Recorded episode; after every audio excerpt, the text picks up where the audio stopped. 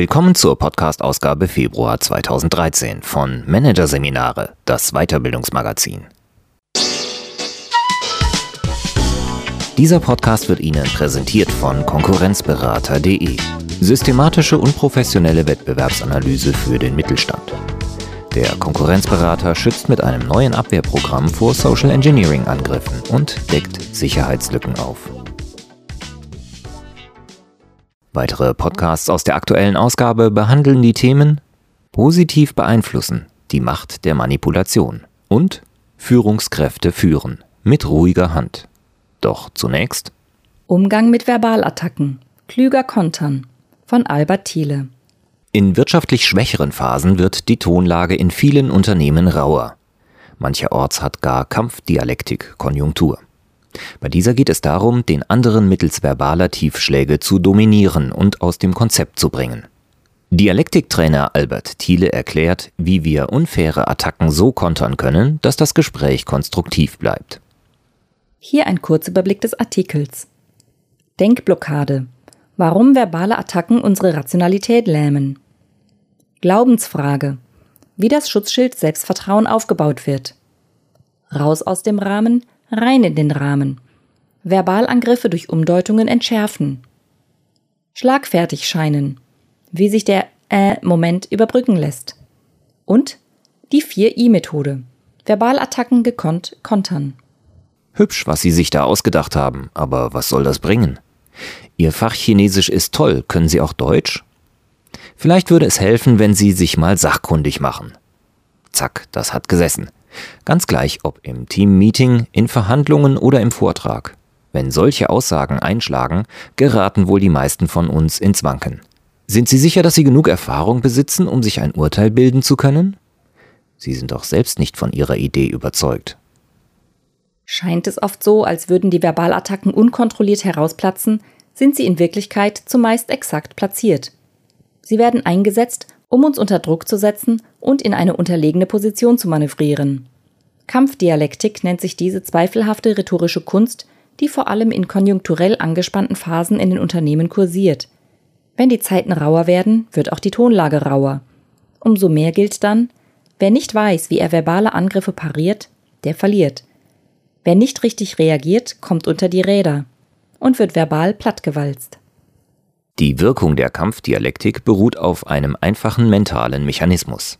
Wenn wir harsch angegangen werden, meldet unser emotionales Gehirn eine Bedrohung. In Bruchteilen von Sekunden löst das limbische System eine Kaskade von Reaktionen aus. Der Puls beginnt zu rasen, der Atem wird flacher, das Sprechtempo steigt, die Stimme rutscht nach oben, die Gestik wird fahrig. Ab dann ist es eigentlich gleichgültig, was wir sagen. Überzeugend wirken wird es kaum. Und in aller Regel ist es das auch nicht. Das Programm Gefahr in Verzug verhindert nämlich auch, dass wir rationale Muster abrufen. Stresshormone überschwemmen den Körper, die das Frontal- oder Denkhirn blockieren. Wir wirken also nicht nur unsicher, sondern sind uns unserer Sache auch nicht mehr sicher. Es fällt uns schwer, klare Gedanken zu fassen, geschweige denn Argumentationsketten aufzuziehen, womit der Kampfdialektiker leichtes Spiel mit uns hat. Dieser Reizreaktionsmechanismus ist stark, wirkt aber nicht zwangsläufig. Ein wirkungsvolles Mittel, um ihn zu unterbrechen, ist Selbstvertrauen. Die Teile des Gehirns, die bei Angst heiß laufen, so erklärt es der Hirnforscher Gerald Hüther, werden durch Selbstvertrauen heruntergekühlt. Selbstvertrauen hemmt Übererregung und Angst.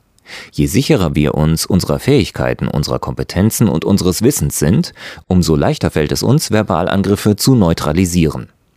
Unser Selbstvertrauen hängt maßgeblich von unseren Glaubenssätzen oder Skripten ab. Jeder Mensch hat sowohl positive als auch negative. Sie drücken aus, was wir über uns selbst denken. Rücken sie ins Bewusstsein, aktivieren sie neuronale Erinnerungsfelder. Ein positiver Glaubenssatz wie Ich habe eine positive Ausstrahlung ruft etwa Erinnerungen von Situationen ins Bewusstsein, in denen wir uns zusammen mit anderen Menschen souverän und gut gefühlt haben.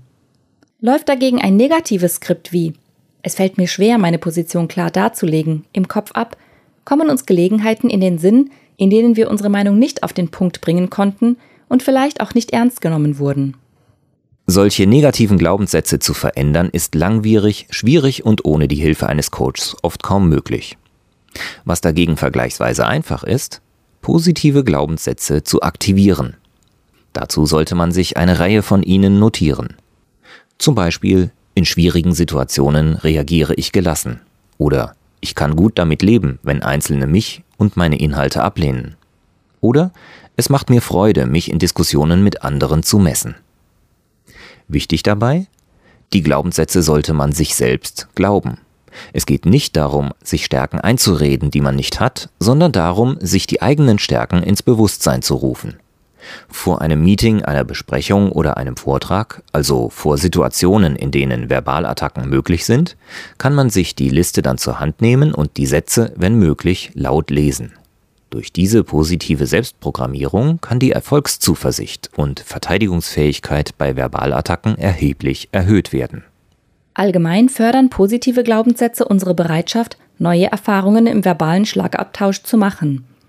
Aus der Hirnforschung wissen wir, dass wir uns von alten, erfolglosen Prägungen erst dann lösen, wenn wir erleben, dass die Anwendung neuer, argumentativer Handlungsmuster in der Praxis funktioniert. Bei Erfolg werden diese neuen Erfahrungen im Hirn eingebrannt. Und dies umso mehr, je größer die Begeisterung dabei ist und je häufiger man diese neuen Erfahrungen macht. Eine gute Möglichkeit, um verbale Attacken unmittelbar zu entschärfen, besteht darin, emotionale Distanz zu ihnen herzustellen. Dafür lassen sich Bilder eintrainieren, oder besser gesagt eindenken. Etwa das eines virtuellen Schutzschildes, wie es die Trainerin Barbara Berghahn zitiert. Dieses sichert eine räumliche Distanz von einer Armeslänge um uns herum ab. Keine unfaire Kritik, kein persönlicher Angriff kann uns dort erreichen. Das Schutzschild wirkt wie ein psychologischer Puffer und folgt dem Motto Ich bestimme, wer mich ärgern darf. Ein anderes bewährtes Bild stammt von Matthias Nölke. Der Speaker verwendet die Metapher vom Wutkeller.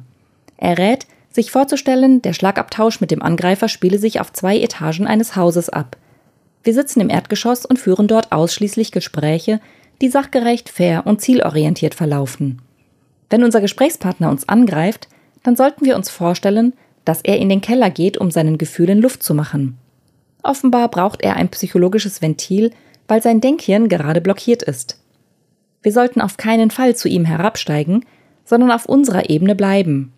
Irgendwann werde er dann schon wieder heraufkommen. Diese Methode ist eine Reframing-Technik.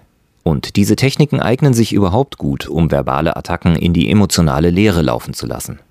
Der Angriff bzw. der Angreifer wird durch einen Perspektivwechsel subjektiv anders bewertet, sozusagen in einen neuen Rahmen gesetzt. So kann beispielsweise eine polemische Attacke auch als infantile Regression gedeutet werden, indem wir uns vor Augen führen, der Angreifer agiert im Kindheits-Ich, weil er bestimmte Gesprächsregeln noch nicht gelernt hat. Meine deeskalierende Aufgabe besteht nun darin, ihn wieder zu einem sachgerechten Dialog zu bringen, indem er aus dem Erwachsenen-Ich heraus handelt. Als besonders effektiv hat sich in der Diskussionspraxis erwiesen, den Verbalangriff als Trainingschance umzudeuten. Das Leitmotto könnte dann etwa lauten Der Kampfdialektiker ist für mich der beste Trainer, weil er mir zum Nulltarif Gelegenheit gibt, neue Strategien und Techniken der Deeskalation zu üben. Zum Beispiel die 4i-Methode. Wie der Name schon sagt, integriert diese Kontertechnik vier Wege, um Angriffe zu neutralisieren. Ignorieren, ironisieren, identifizieren und isolieren. Diese Wege sind wie Ausfahrten in einem Kreisverkehr. Sie verhindern, dass wir uns bei Attacken im Kreis drehen, mithin die Kontrolle verlieren, mundtot gemacht oder in ein unproduktives Streitgespräch hineingezogen werden. Für alle vier Strategien werden Brückensätze benötigt. Das sind Redewendungen, mit denen wir unfair agierenden Gesprächspartnern den Wind aus den Segeln nehmen und eine Brücke zum Sachthema schlagen können. Typische Brückensätze für solche Situationen sind Das ist eine recht pauschale Aussage oder Ich halte gegenseitige Schuldzuweisungen für wenig hilfreich oder Ich kann Ihre Bedenken nachvollziehen. Sinnvoll ist es, sich einen Fundus an Brückensätzen zuzulegen, aus dem man in schwierigen Situationen schöpfen kann. Durch einen Brückensatz gewinnen wir Zeit, um uns auf den Konter vorzubereiten. Gleichzeitig verhindern wir so, dass der Gesprächsfaden nach einer Attacke abreißt und sich dadurch das Gesprächsklima weiter verschlechtert. Denn ganz gleich wie gut wir uns auf unfaire Angriffe vorbereitet haben, manchmal verschlagen sie uns vielleicht doch, zumindest für einen kurzen Moment, die Sprache. Wenn wir durch einen Brückensatz einen Äh-Moment vermeiden, lässt uns dies zudem schlagfertig erscheinen. Das ist in diesem Kontext wichtig, denn auch bei Verbalattacken gilt, die meisten Angreifer bevorzugen schwächere Gegner. Strategie 1. Unfairness ignorieren, auf die Sache lenken. Bei dieser Strategie gehen wir nur auf den sachlichen Anteil der Aussage ein und ignorieren den unsachlichen. Wir treten sozusagen verbal einen Schritt zur Seite und lassen so den emotionalen Angriff ins Leere laufen. Beispiel Anscheinend haben Sie in Ihrer Zeit hier im Unternehmen überhaupt nichts gelernt. Ein möglicher Brückensatz Sie haben offenbar Bedenken, was das Konzept angeht. Angeschlossen wird eine Rückfrage, die die Aufmerksamkeit wieder aufs Fachliche lenkt. Welche Argumente haben Sie in der Sache? Oberstes Gebot bei dieser Konterstrategie, wie auch bei den anderen drei, keep cool. Wir dürfen uns auf keinen Fall die emotionale Stimmung des anderen aufdrängen lassen. Das Denkhirn muss kühl bleiben, um klug handeln zu können und Gelassenheit auszustrahlen. Wenn wir selbst bei direkter Attacke auf unsere Persönlichkeit die Kontenance bewahren, wirken wir besonders überzeugend. Erfolgt der Verbalangriff zum Beispiel im Rahmen eines Meetings, entsteht in den Köpfen der anderen Teilnehmer der Gedanke, wer so gelassen bleibt, ist sich seiner Sache sicher. Sehr wahrscheinlich hat er die besseren Argumente. Strategie 2. Unfairnes Ironisieren. Schlagfertig reagieren. Ironisierendes Kontern bietet sich vor allem dann an, wenn wir mit provokativen Sprüchen oder Sticheleien mundtot gemacht werden sollen. Hier kommt es besonders auf eine schnelle Reaktion an. Jede Sekunde Verzögerung zwischen Angriff und Antwort kostet Wirkung. Zum Beispiel totaler Schwachsinn, was Sie da von sich geben. Möglicher ironisierender Brückensatz Vielen Dank für das professionelle Feedback. Oder Danke für das aufbauende Kompliment. Eine andere Möglichkeit, blitzschnell einen schlagfertigen Brückensatz zu platzieren, besteht darin, ein Schlüsselwort der unfairen Attacke aufzunehmen, es im eigenen Sinne umzudefinieren und dann zuzustimmen. Zum Beispiel, nun werden Sie mal nicht sentimental. Wenn Sie mit sentimental sagen wollen, dass ich Einfühlungsvermögen und hohe soziale Kompetenz mitbringe, dann freue ich mich über Ihre Feststellung. Vermieden werden sollten Retourkutschen, also ironisierende Konter, die Gleiches mit Gleichem vergelten. Aus zwei Gründen. Zum einen demonstrieren wir durch eine Retourkutsche, dass uns die verbale Attacke getroffen hat und zeigen somit Schwäche. Zum anderen bergen Retourkutschen die Gefahr, dass sich die Fronten verhärten und die Beziehung dauerhaft Schaden nimmt. Beispiel Ihnen fehlt es an Intelligenz. Oder Schon wieder etwas, das wir gemeinsam haben.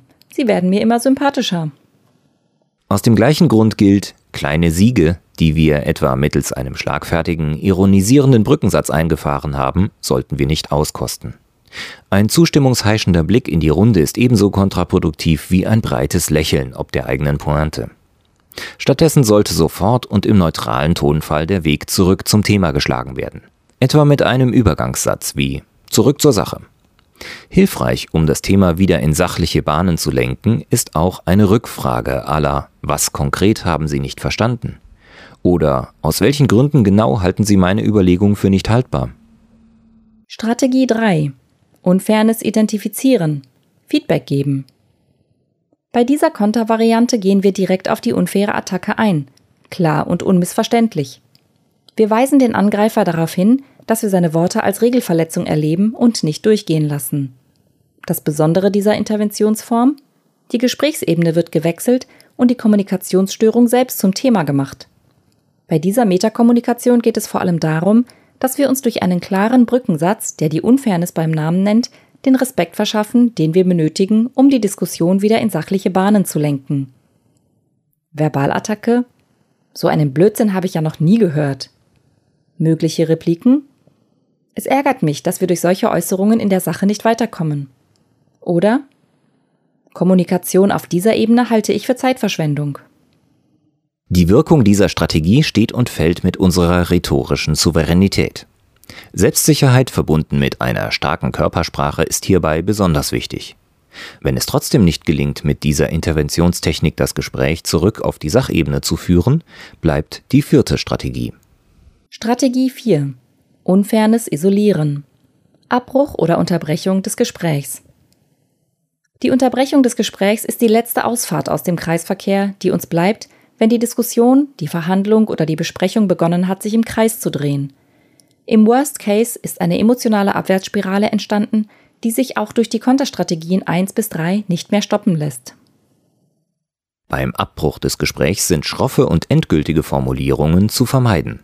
Es muss deutlich werden, dass der Abbruch temporären Charakter hat und man bereit ist für eine Fortsetzung. Zum Beispiel, wir kommen so in der Sache nicht weiter, deshalb schlage ich vor, dass wir das Gespräch zu einem späteren Zeitpunkt fortsetzen. Tatsächlich reicht diese Ankündigung oft bereits aus, um das Gespräch in sachliche Bahnen zurückzulenken. Der Gesprächspartner erkennt, dass er mit Verbalattacken bei uns auf Granit beißt und wird sich in Zukunft zweimal überlegen, ob er uns noch einmal derart harsch angeht.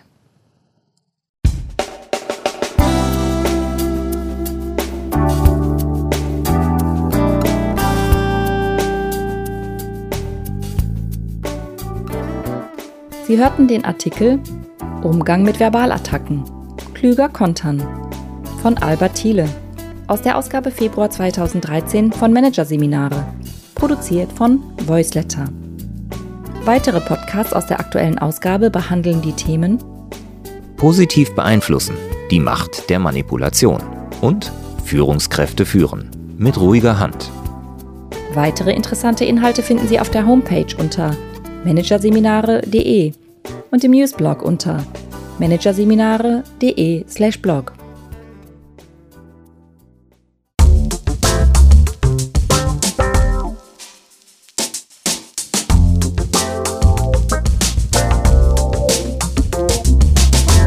Das war der Podcast von Managerseminare, das Weiterbildungsmagazin. Ausgabe Februar 2013. Dieser Podcast wird Ihnen präsentiert von Konkurrenzberater.de mit einem Minimum an Aufwand vor der Konkurrenz schützen. Übrigens, immer mehr mittelständische Unternehmen investieren in eine professionelle und systematische Wettbewerbsbeobachtung und sind dadurch schneller als sie, positionieren sich besser und machen mehr Umsatz. Mehr Informationen finden Sie unter www.konkurrenzberater.de.